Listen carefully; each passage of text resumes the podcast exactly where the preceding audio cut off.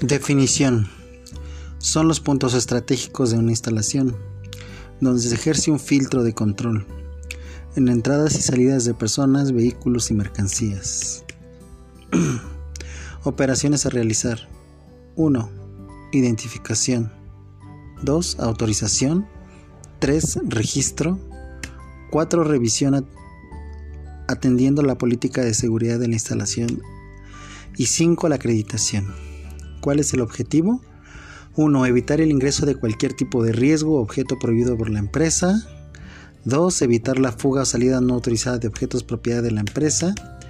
3. Brindar el apoyo en situaciones de emergencia. 4. Mantener el orden dentro de las instalaciones a través de una adecuada identificación y ubicación de las personas ingresadas. Vámonos a lo que es las revisiones de un control de acceso. Número 1 es lo visual. 2. Al tacto por el exterior. 3 mixto, 4 física corporal, 5 abierta. Todas se aplican de acuerdo al procedimiento establecido.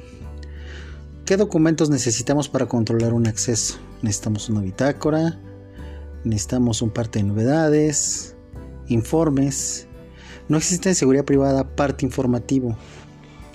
Reportes, detección de desviación, formato de controles diversos, tipos de acceso en el, ámbito general de la seguridad tenemos el aéreo, el marítimo, el terrestre. En el acceso terrestre controlamos entrada y salida autorizadas de personas, vehículos, materiales, equipos e información.